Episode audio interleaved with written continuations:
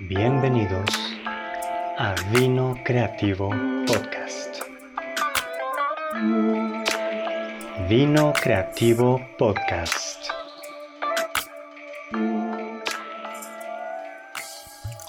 Comenzamos.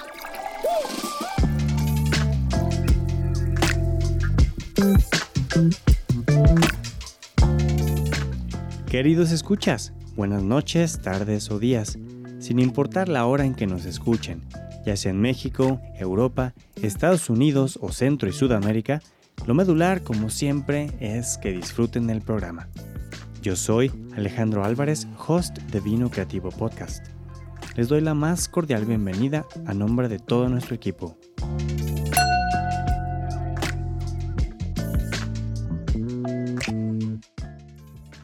Buenas noches, bienvenidos a su segmento La Crianza Vino Creativo Podcast.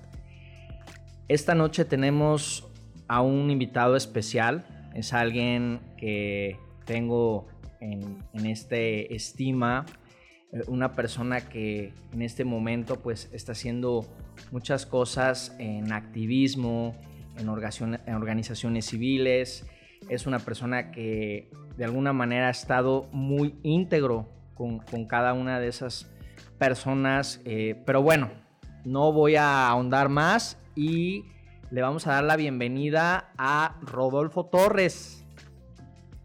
Muchas gracias Julio, es un gusto estar aquí contigo y con toda la gente que nos está escuchando, sobre todo para compartir eh, mucho y de lo que estamos eh, generando a favor de la inclusión, de los derechos humanos y de la dignidad de las personas con discapacidad y sus familias. Ay, pues la, pregunta número uno es, pues, ¿quién eres? Preséntate, eh, platícanos un poquito eh, qué es lo que haces, pero vamos le dando por ahí. Muy bien, mira. Bueno, me llamo Rodolfo, regularmente me llaman Rodo, es así como se me conoce. Soy miembro de la comunidad sorda del estado de Jalisco crecí en el seno de una familia de activistas que desde los años 70 buscaban el respeto y la visibilidad a la lengua de señas, a la cultura sorda, y este camino los ha llevado a hermanarse con otras eh, colectividades que también se entienden desde la discapacidad. Además de mis papás, que son dos personas sordas, pues tengo tíos, tías, primos, primas, en total, eh, mi familia sorda se compone eh, con un promedio de 35 personas. Entonces, eh, yo aprendí primero a utilizar la lengua de señas mexicana y posteriormente aprendí el español. Lo aprendí cuando estaba en el kinder, cuando empecé a entrar a la primaria. También ahí fortalecí mucho mi entendido del español. Y desde muy pequeño, pues me acuerdo que acompañaba a mis padres a sus asambleas, a sus reuniones, donde se buscaba el respeto a, los derechos humanos de las personas sordas.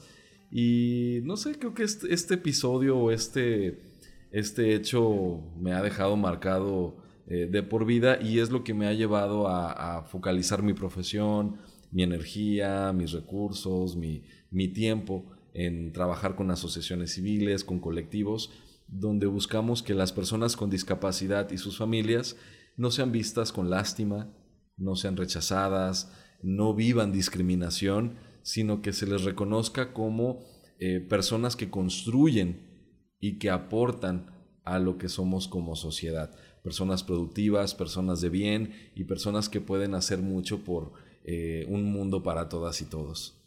Wow.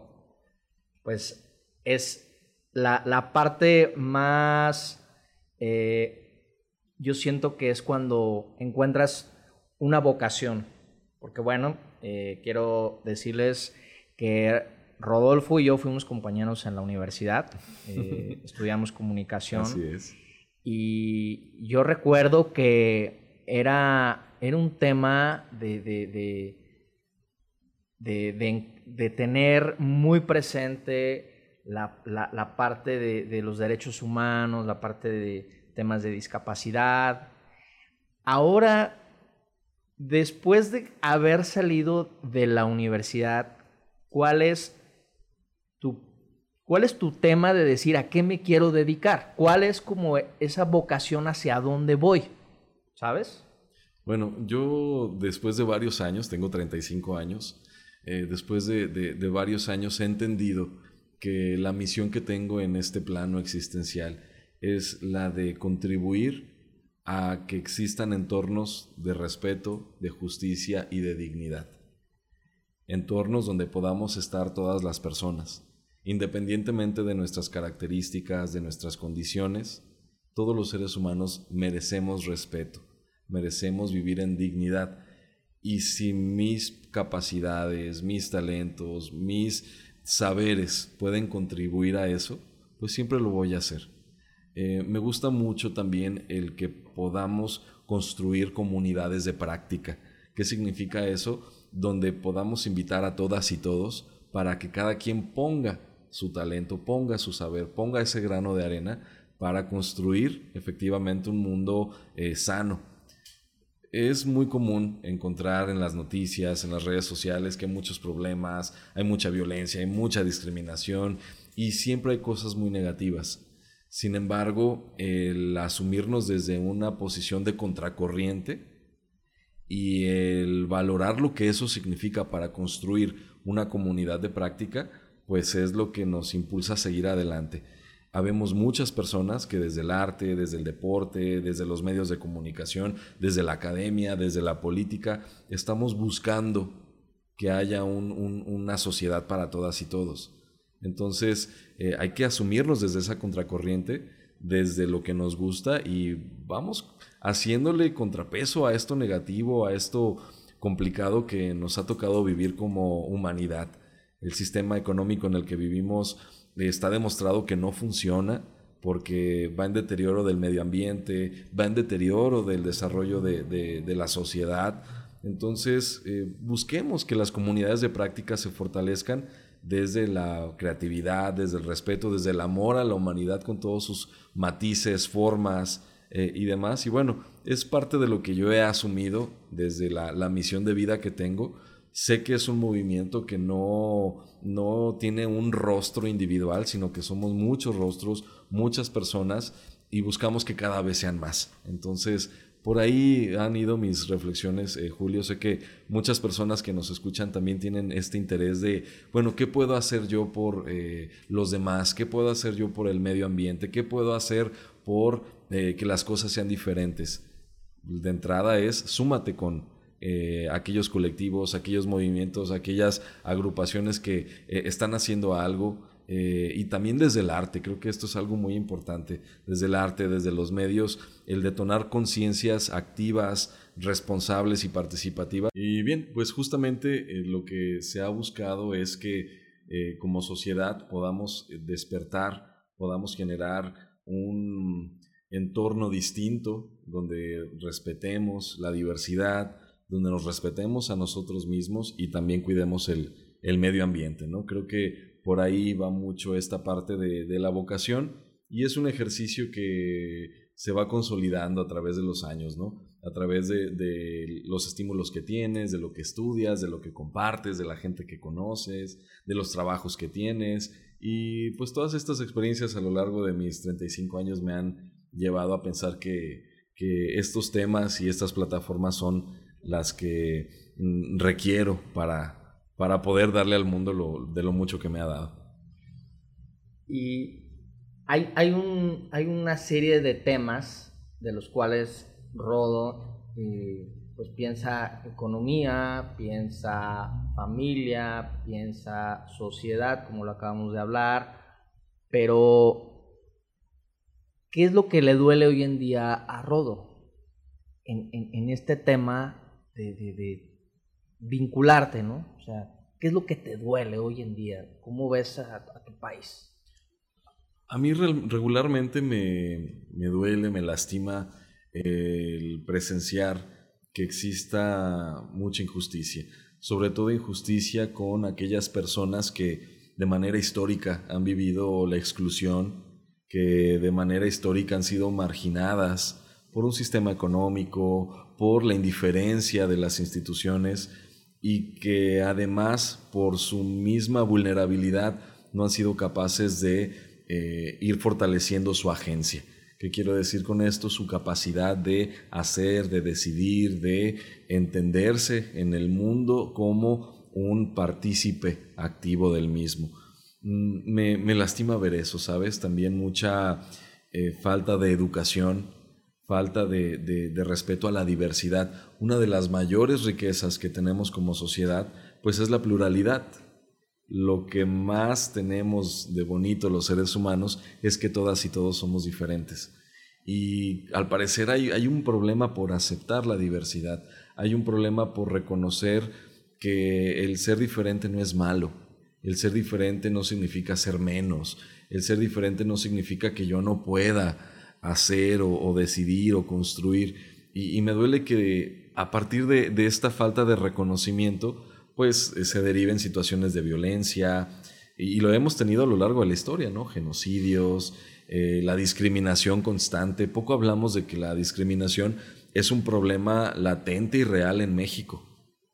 La discriminación es un problema que necesitamos atender, que necesitamos resolver y, no de una manera vertical, donde hay uno que decide quién sí o quién no, sino desde quienes han crecido en esas periferias. Los grupos más discriminados, ¿cuáles han sido? Las personas con discapacidad, los pueblos originarios, la comunidad LGBTTIQ, eh, las mujeres, eh, las juventudes, las infancias o las niñas y niños, eh, las personas migrantes, los jornaleros, eh, todas estas comunidades, las personas mayores, pues han, vivido este, esta exclusión y este rezago y, duele, ¿no? Cuando te enteras de que lamentablemente eh, asesinaron a alguien o lamentablemente a alguien le negaron un servicio eh, o que alguien es presa de su propia familia y, todo, esta, todo este odio, toda esta cuestión negativa también genera que las propias personas vivan en, en una insatisfacción, ¿no? Con sus vidas, con sus existencias, porque el mundo les ha dicho que no hay lugar para ellos. Entonces, eh, es, necesario, es urgente que todas y todos, en medida de nuestras posibilidades, nos acudamos de esta situación y construyamos y generemos estas comunidades de práctica que, he comentado hace unos minutos. ¿no? La solidaridad es la que nos va a permitir eh, hacer estas transformaciones y sobre todo el conjuntar nuestros talentos, porque tú eres muy bueno para algo, eh, ella es muy, bueno, em, es muy buena para algo, él para algo, yo para algo. Entonces, si sumamos todo ese saber, creo que la, la sinergia en la que estamos puede ser diferente. Exacto. Tú durante tu periodo como estudiante este, tienes la posibilidad de, de irte a Inglaterra. ¿Y qué fue lo que viviste para poder regresar a México y decir, quiero hacer esto. ¿Cómo, cómo regresas a México después de haber encontrado este tema de, trabajar temas de organizaciones civiles y no a lo mejor dedicarte a otra área? Claro. Mira, pues esta parte del activismo por los derechos de personas con discapacidad la traigo desde mis padres. Ellos desde los años 70, desde que eran adolescentes eh, y junto con sus amigos y amigas generaron un movimiento que resultó en la instauración de las primeras escuelas en Jalisco, donde se enseñaba eh, desde la lengua de señas mexicana, ya que era un idioma prohibido desde 1880, imagínate. Hasta los años 70 comenzó, del siglo XX, comenzó a, visualizarse de otra manera la educación para sordos. Entonces esa parte del activismo pues la traigo por genética, ¿no? básicamente por mis padres ya al momento de, yo dedicarme de manera profesional a, trabajar distintas eh, actividades y retomar este activismo, pero como un profesionista, decido estudiar una, maestría. Esta maestría la cursé en un programa que en su momento lanzó el Consejo Nacional de Ciencia y Tecnología, el CONACIT. Es una instancia federal que apoya el desarrollo de investigaciones. Eh, veo la convocatoria, presento un proyecto y eh, pues soy admitido. Esta, esta maestría se hizo en colaboración entre la Universidad de Guadalajara y un módulo en la Universidad de Bristol, ubicada en la ciudad de Bristol, en Reino Unido, y es ahí donde eh, tengo la oportunidad de estar en la Facultad de, Ciencias Sociales y eh, trabajando con investigadoras e investigadores con discapacidad, quienes se enfocan en el desarrollo de políticas públicas para personas sordas y para personas con discapacidad en general. Y esto pues me llevó a conocer cómo, cómo se gestó el movimiento asociativo por los derechos humanos de esta población en el sur de Inglaterra, ¿no? considerando Bristol, considerando también eh, a la capital que es Londres, y fue una experiencia bastante estimulante porque eh, este país fue pionero a nivel mundial en este tipo de causas, en este tipo de agendas, y el ver cómo se presentaban proyectos, el conocer los discursos, el conocer eh, materiales históricos, a mí de alguna manera me fue inspirando y me fue dando más ideas para que todo eso se pudiera adaptar a la realidad y al avance que tenemos en México. En México, desde luego, hay muchas asociaciones civiles, hay muchas instituciones que desde hace 30 años han impulsado esta agenda y es una agenda que siempre se está alimentando de manera creativa y de manera activa con lo que cada uno o cada una podamos aportar. Entonces, lo que yo aprendí allá pues me ha permitido aquí el poder generar varias cosas. Y en su momento, una de las primeras acciones que implementamos en el 2012 fue el llevar a la Universidad de Guadalajara muchos de estos insumos para generar en la preparatoria número 7, desde la, educación, desde la Asociación Civil Educación Incluyente, un modelo de atención a alumnos sordos, el primero en su tipo a nivel nacional, eh, y orgullosamente en la preparatoria número 7 de la UDG, donde pues atendíamos a chicas y chicos con discapacidad auditiva, apoyábamos a los profesores, apoyábamos a los alumnos sin discapacidad para que pudieran desarrollarse con esta población y generar una escuela inclusiva. ¿Qué quiere decir esto? Una escuela para todas y todos, donde todas y todos pueden ser quienes son desde sus características propias. Entonces, eh, desde Educación Incluyente, que es una asociación que yo quiero mucho, porque fue una plataforma que a mí me permitió experimentar en muchos aspectos.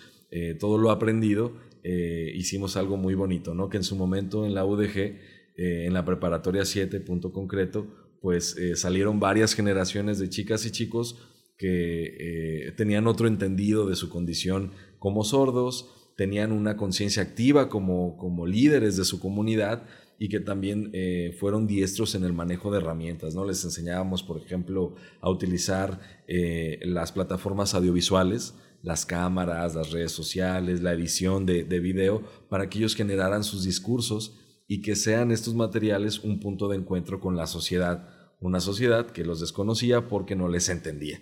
Entonces eh, fue algo muy lindo y que hoy por hoy pues, nos ha llevado a, a trabajar con más comunidades, ¿no? Personas ciegas, personas con síndrome Down, personas con alguna problemática de salud mental, personas con discapacidad motora, discapacidad múltiple, enfermedades poco comunes. O sea, es una agenda tan diversa, tan heterogénea, que nos plantea retos todos los días.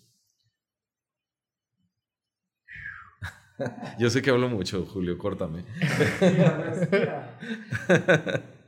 eh, bueno, es, es, es que es, es, algo que, que, que yo, eh, a mí, en lo personal, me gusta apoyar distintas causas, ¿no? Pero yo te veo a ti, Rodo, y, y, y veo como esa parte motora en tu vida, porque siempre la, la sociedad te impone y te dice, en, pues desde nuestros abuelos, o eres doctor, o eres maestro, o eres abogado. Y, y cómo Rodo hoy en día dice, yo quiero ser eh, un, un personaje, ¿no? Eh, yo quiero, yo quiero eh, propiciar la ayuda, yo quiero, o sea, ¿eso realmente se estudia? es, una pregunta muy interesante. Eh, una vez, eh, cuando ya estaba yo pidiendo trabajo en una universidad muy prestigiada aquí en Jalisco, cuando eh, revisan mi currículum me dicen, un sordólogo, así me pusieron, un sordólogo, un discapacitólogo, ¿para qué sirve? No le vemos sentido a, que pueda estar en esta institución. Bueno, yo agradecí y me retiré y se me hizo chistoso que me pusieran esos títulos, ¿no? Sordólogo y discapacitólogo. Eh, yo no, nunca me he jactado de ser eso, ni tampoco de ser un experto. Eh, sin embargo, me considero a mí mismo como una persona muy inquieta, un hombre que busca eh, generar cambios, que busca invitar y convocar para hacer equipo y que podamos construir un, cambio de, paradigma, que tengamos una conciencia distinta respecto a la discapacidad. La discapacidad para mucha gente, Julio, es sinónimo de algo feo, de una enfermedad, de algo que se debe de evitar, de algo extraño, de algo monstruoso o de algo divino. y puede tener muchos títulos, menos como algo natural de la especie humana. ¿Por qué digo natural? porque ha estado, está y seguirá estando. La discapacidad es una condición propia de los seres humanos. Entonces no hay que estar peleados o peleadas con ella. Hay que aceptarla, hay que conocerla, hay que aceptarla. Y más porque nadie estamos exentos o exentas a desarrollar discapacidad en algún momento de nuestra vida, ya sea por algún accidente, ya sea por alguna cuestión de edad, si todas las personas que estamos escuchando esto nos reunimos en 20 años, estoy seguro que el 85% o 90% de esta audiencia vamos a tener alguna condición de discapacidad. Algunos a lo mejor no podremos caminar o tendremos una movilidad limitada o tendremos problemas para ver o para escuchar o para retener la información en la mente. Entonces, la discapacidad siempre va a estar y siempre ha estado o podemos experimentarla de manera cercana con un hijo o con una pareja o con nuestros padres, ¿sabes? Entonces yo me considero, o un servidor se considera, pues una persona que, busca poner su experiencia, sus talentos, muchos o pocos, para crear una conciencia distinta sobre este grupo poblacional.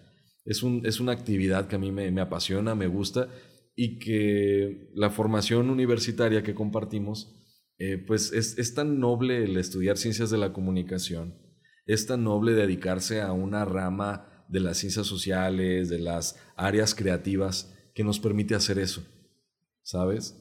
Eh, de pronto a, quienes estudiamos comunicación nos dicen, es que ustedes son todólogos, ¿sabes? Porque quieren hacer de todo. y bueno, eh, a lo mejor sí, y, y, qué bueno, porque habemos personas bastante inquietas que no podemos estar todo el tiempo en un escritorio o que no podemos estar en un mismo lugar o en una actividad rutinaria. Entonces, esta actividad a mí en lo personal me da mucha vida, me da mucho, me permite conocer muchas personas y sobre todo me permite ver cambios de manera directa, ¿sabes? Después de una charla, después de un proyecto, ves una transformación en la gente, en el lugar en el cual estás trabajando. Eh, y bueno, como parte de esta labor profesional, eh, buscamos que esta conciencia se, se, plasme, ¿no? Y no nada más en un discurso bonito. Buscamos, por ejemplo, generar cambios en edificios, en las calles, en los procesos humanos, porque hay procesos que muchas personas no entienden, ¿sabes? Em, buscamos el, promover la cultura de la discapacidad, eh, buscamos eh, generar documentos históricos. Entonces hay, muchas actividades que hacer y, bueno, contestando a tu pregunta eso, ¿no? Ahorita que dices discapacidad, eh, hay una discapacidad que es la que hoy en día no, no hemos querido admitir y es la discapacidad de la omisión. No sé si estamos en el mismo tema en el sentido de que, por decir, tengo la capacidad para crear, pero no quiero. ¿Cómo podrías decir ahorita, Rodo, a esa discapacidad que puede ser la apatía, puede ser la, pereza. O sea, ¿cómo puedes decir una persona que está totalmente facultada de, sus, de su mente, pero esa, esa es una discapacidad que hoy en día dices, eh, no lo hago, ¿sabes? Tengo 40 eh, mil seguidores, pero necesito enseñar otra cosa. que algo que construya. ¿Cómo podrías tú llamarle en ese momento esa discapacidad? Mm, más que discapacidad, yo le llamaría a esta serie de características que mencionas como una eh, insensibilidad o un desinterés por eh, involucrarse con eh, los demás, de involucrarse con una causa, y esto puede deberse al sistema social al que hemos llegado, ¿no? Un sistema que prepondera el individualismo, un sistema que nos ha enseñado a no confiar en los demás, a no confiar en el otro, a pensar que siempre hay una eh, cuestión de, lucro o de abuso o una cuestión perversa. Entonces, mucha gente prefiere ensimismarse y dedicarse a cuestiones eh, netamente individuales, ¿no? Eh, y bueno, esto mm, también nos ha llevado a una falta de, cultura cívica, nos ha llevado a una falta de, compromiso con el planeta y, nos ha llevado también a estar como en un ciclo de, consumo constante, ¿no? Y un consumo no nada más en cuestión alimenticia, sino también de productos, de contenidos, pero un consumo tan desmedido que nos hace insensibles al otro, a los otros y sobre todo a que nos podamos reconocer como miembros de una misma familia, ¿no? Creo que es, es, este desinterés al que nos ha llevado el sistema neoliberal, ¿no? Por decirlo de alguna manera. Yo no le diría discapacidad porque discapacidad es una condición eh, propia ¿no? del ser humano donde hay una barrera o una limitante en un aspecto fisiológico o físico o cognitivo o sensorial y, es, y son personas que viven con esa limitante de manera permanente, ¿sabes? A esto otro a lo que estamos refiriéndonos tiene que ver más con una falta de, de conciencia, una falta de, de, interés por, por los demás. Y es muy común esta estampa, ¿no? Que vemos en las calles, en los autobuses, eh, la gente clavada en su teléfono y ya no me importa qué está pasando a un lado, ya no me importa quién es mi vecino o mi vecina, porque nada más me interesan mis propias eh, eh, necesidades, ¿no? Y, está, digo, está bien, ¿no? Atenderse uno mismo, interesarse uno en sus cosas, pero no hay que descuidar que formamos parte de un todo y si ese todo no está bien, pues tampoco lo vamos a estar nosotros. Justo acabas de decir una causa. Eh, hoy en día hay muchas causas, pero hablando de la discapacidad, ¿cómo podrías decir en este momento que, que hay tantas causas, pero ya no hay, ya no hay voces, ya no hay manos? ¿Cómo, cómo tú puedes tratar de sensibilizar esas, esas, no sé, o sea, de pronto para ti decir, bueno, ¿cuál es tu causa? Es ¿Cuál es tu vocación? Sí, claro, totalmente. Creo que eh, las causas a las que podamos enfocarnos o la causa a la que podamos enfocarnos está muy relacionada con nuestra vocación, con nuestra persona, con nuestra vida. Eh, desde luego, no podemos dedicarnos a todas las causas, a todas las necesidades, por eso cada quien debe de, de asumir la suya, ¿no? Hay gente que se enfoca, por ejemplo, en la promoción de las artes. Excelente, qué bueno que lo haga, se necesita.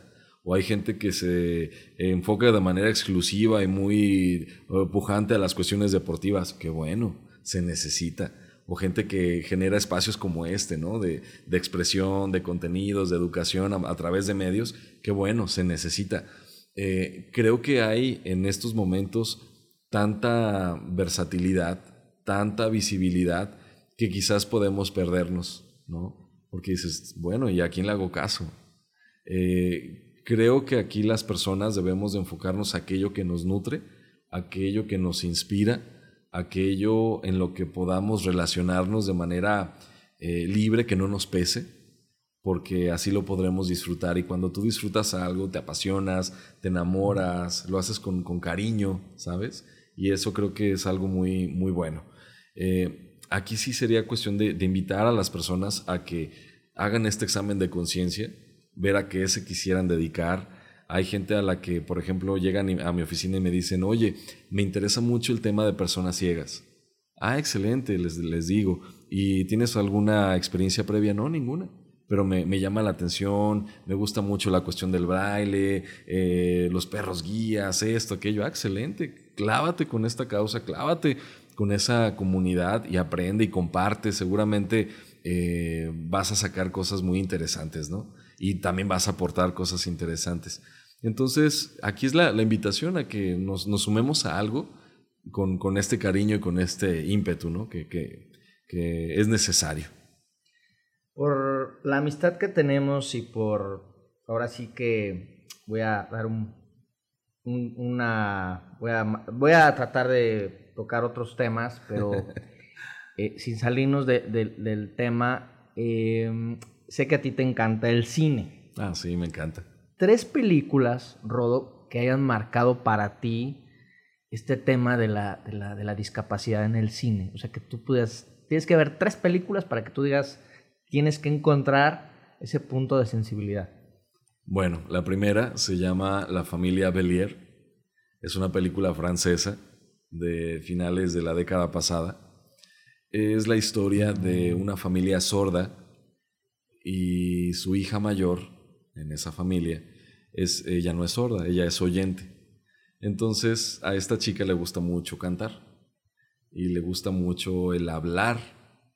En su casa utilizan la lengua de señas todo el tiempo, porque la mayoría de sus familiares, todos, son sordos. Entonces es muy lindo y ella siente cierta frustración, pues de que sus papás no entienden su vocación y su talento y su amor por el canto y la música pues es, obvio, son sordos. Entonces, una persona sorda, eh, pues raramente tiene este tipo de, acercamiento ¿no? con, con, lo musical. Y la película, pues nos muestra como este contraste, este, esta experiencia de esta niña que yo en lo personal me siento muy identificado con ella, eh, porque las personas que nacemos en una familia sorda nos sentimos como en un puente, porque por un lado conocemos cómo son los sordos, cómo piensan los sordos, cómo eh, se comunican los sordos, pero por el otro también sabemos cómo es el mundo oyente. Y estamos de un lado a otro. Llevamos y traemos información.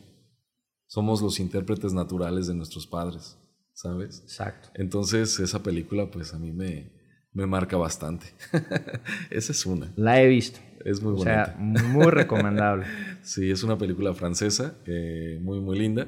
Una siguiente película, eh, fíjate que es reciente y a mí en lo personal me inspira bastante en mi edad adulta eh, y la traigo a colación, ya que me dijiste tres y no te puedo sacar 10, 15, ¿verdad?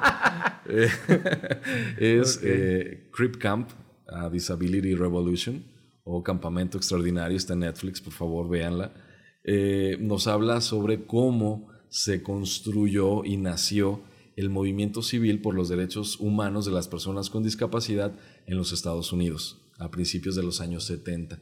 Entonces ves mucho material de archivo, ves mucho cómo en Estados Unidos, que también fue un país pionero en estas causas a nivel internacional, fue articulando un movimiento súper fuerte que se vio reflejado en políticas públicas, en instituciones, y bueno, no en vano esta, este país eh, pues es un ejemplo a seguir, al menos en esta causa, ¿no? Y a mí me inspira mucho porque vemos en el documental cómo las familias, las asociaciones, las personas con discapacidad y sin discapacidad se unen por una causa, derribar muros, derribar eh, barreras, ¿no? De, y bueno, esto a mí me, me, motiva bastante. Y una tercera película, eh, me gusta mucho eh, Mi pie izquierdo, siempre me ha gustado. se basa en la vida de Christy Brown. Él fue una persona con parálisis cerebral que solamente movía su pie izquierdo. Y eh, su familia, pues sin saber cómo relacionarse con él, eh, lo veían como pobrecito, el niño enfermito. Él fue abriéndose camino ya que a través de su pie logró eh, salir adelante. Fue un, fue, un, gran pintor, fue un gran escritor, fue un gran poeta y pues su, su, su mente y su talento desde su testimonio de vida, pues lo llevó a ser un referente muy valioso. Esta película yo la vi cuando era muy niño, es a finales de los años 80 me parece, sale eh, Daniel eh, Lewis, Lewis, sale él, y de hecho creo que ganó un Oscar o estuvo nominado a un Oscar, y wow, a mí me, me, inspiró tanto eso, y creo que son tres películas que, que me han marcado mucho. Y digo, y, y teniendo materias que tenían que ver con cine, o sea, que tanto a ti como a mí, que nos encanta, eh, como esto también te, te, apasiona, porque sé que también te apasiona la escritura, te apasiona el arte, que una vez que tú sales de, escritorio, ¿qué hace Rodo en un día común y corriente? ¿Qué, ¿Qué, lo conecta? ¿Qué lo apasiona? Bueno, a mí me gusta mucho conocer lugares, conocer eh, colectivos, me gusta visitar asociaciones, me gusta el platicar con, con la gente, ¿no? Gente que eh, encuentre yo interesante para compartir y que me compartan. Eso me, agrada bastante. Me gustan las películas, eh, me gusta la lectura. fuera del trabajo siempre busco alimentarme desde otros aspectos, ¿no? Desde el aspecto espiritual, desde el aspecto emocional, recreativo. Eh, es algo muy, muy lindo. Eh, actualmente, Rodo, este, hoy en día eh, vives un tema en, medios, en redes. ¿Cómo te gustaría ser este, recordado si, si, el día de mañana, pues toco madera, y el día de mañana que tú ya no llegaras a estar en este plano existencial, ¿cómo te gustaría dejar esa, esa semilla?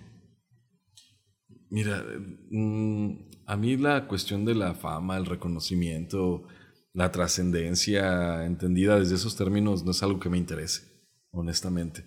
Mm, a mí me gustaría ser recordado como alguien que disfrutó la vida, como alguien que siempre estuvo dispuesto a trabajar, alguien que amó lo que hizo, alguien que siempre estuvo abierto para construir algo, alguien que a pesar de las adversidades, a pesar de lo tóxico que pudiera ser el mundo, porque a veces pues estamos frente a escenarios que, son bastante hostiles, siempre tuvo una sonrisa, siempre se mantuvo eh, amigable y siempre dispuesto a trabajar con, con quien quiera trabajar y con quien quiera compartir y con quien quiera disfrutar eh, la vida. Yo me, me, quedo tranquilo y si me voy hoy o mañana, me voy muy tranquilo. No me voy con culpas, no me voy con resentimientos. De hecho, me siento pleno. Sé que puedo tener muchos errores, pero vaya, a final de cuentas estamos aquí para aprender y ya la historia me juzgará, Dios me juzgará, la vida me juzgará, no sé. Sí, sí, sí. Eh, finalmente es, es algo que tú vas sembrando y, y, hoy en día entrar en este tipo de causas pues nos hace más humanos, nos hace más sensibilizar toda la, toda la ayuda que se necesita en distintas organizaciones. Eh, Sé que en este momento pues ocupas un puesto muy importante en, una dependencia de gobierno, pero ¿hacia dónde te gustaría ir en cinco años? Mm, yo me veo siempre en, estos temas. Me, gusta mucho eh, justamente el escribir, el generar contenidos eh, para lograr el cometido de, generar conciencia con respecto a los derechos de personas con, con discapacidad entonces, en cinco años me veo eh, en esta promoción ¿no? de, de, la cultura de la discapacidad, esté en la plataforma en la que me encuentre. Eh, yo seguiré haciendo eso. Creo que no, no lo haré hasta los últimos días de mi vida. Me gusta mucho dar clases. Me gustaría regresar a, la docencia, a la universidad. Em, y eso, Julio. Eh, la ventaja de justamente estudiar comunicación es que nuestros perfiles son tan flexibles y tan heterogéneos que nos permiten hacer muchas cosas, porque somos muy inquietos. Entonces esta parte de, activismo siempre va a seguir y siempre ha estado, eh, y la puedo combinar con la parte académica, la parte eh, incluso hasta de emprender un, negocio, ¿no? de generar eh, contenidos de manera regular, de manera frecuente. Entonces, yo me veo trabajando, no sé todavía en qué en cinco años, pero sé que esta parte del activismo eh, va a estar latente. Bien, pues ya para ir cerrando el, el tema, la sección de crianza, eh, ¿qué es lo que te gustaría compartir a la audiencia eh, sobre todo lo que hemos platicado? ¿Con qué te despides de este programa? Bueno, quiero invitar a las personas que nos están escuchando a que hagan un examen de conciencia y que no le teman a la discapacidad, no le teman a esa persona que quizás es distinta, no en apariencia, que no se alejen, que se acerquen, que pregunten, que se interesen, se van a llevar grandes sorpresas. La discapacidad no es una enfermedad, no es un trastorno, no es algo negativo, es una característica más de un ser humano y nadie estamos exentos a poderla vivir de manera cercana o en carne propia. Entonces, eh, y haz memoria también, ¿no? A ti que nos estás escuchando, ¿cuántas personas con discapacidad conoces? Seguramente algún familiar se te vino a la mente, seguramente algún vecino, vecina, alguna amiga o amigo. Entonces, no, no rehuyas de, al contrario, es la invitación a que te acerques, a que le conozcas y sobre todo a que te des la oportunidad, porque te vas a llevar algo muy, muy bueno. No le trates con lástima, no le trates con caridad, no lo divinices ni lo satanices. Trátalo como cualquier persona, trátalo como a ti te gustaría ser tratado. Y si ves que la persona tiene algún problema o alguna dificultad, acércate y pregúntale, hola, soy fulanito, ¿requieres que te apoye? Si la persona te dice que sí, muy bien, pregúntale cómo quieres que te apoye. Y ya te va a ir dando instrucciones. Si te dice, no, yo puedo sola, yo puedo solo, excelente. Retírate, muy bien, este, voy a estar al pendiente por si me necesitas. No pasa nada, no pasa nada. No, y también, y esto va para papás, mamás eh, o gente que tenga familia con discapacidad. No se avergüencen de ellos. Hay mucha gente que siente vergüenza por ellos. Entonces, eh, acérquense con las asociaciones. Hay muchos colectivos, hay muchas instituciones que les pueden apoyar, que les pueden orientar y no están solos, no están solas. Eh, me pueden escribir en Facebook o en, Twitter. Mi Twitter es arroba Rodolfo Torres MX. También en Facebook así me pueden encontrar. Y con mucho gusto este, podemos platicar y ver cómo podemos orientarte. Ahí la, la invitación y sobre todo gracias Julio eh, por esta charla tan, tan bonita eh, y felicitarte a ti y a todo el equipo de Vino Creativo por abrir estos espacios que justamente detonan conciencias de una manera hermosa, de una manera creativa, de una manera bella y es justamente esto lo que necesita el mundo de hoy para dar ese salto a un lugar mejor. Muchas gracias, Rodo. Eh, yo me voy con, con un mensaje que es despertar conciencia hacia tu causa, hacia dónde vas.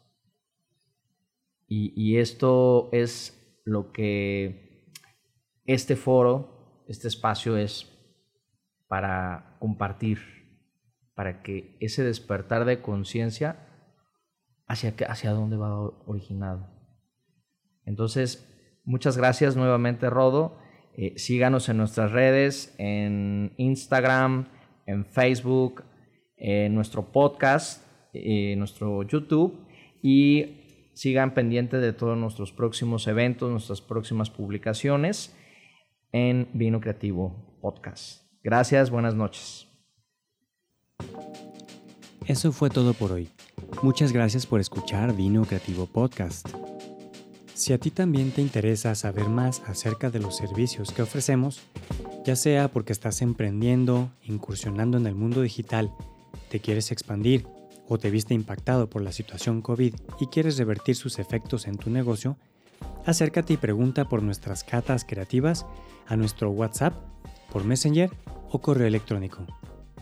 Síguenos en nuestras redes sociales, Facebook, arroba vino creativo, Instagram, arroba vino-creativo-bi, nuestro canal de YouTube, Vino Creativo, nuestra página web, vinocreativo.net, o también puedes escribirnos un WhatsApp al 33 11 76 98 90. Muchas gracias por escuchar.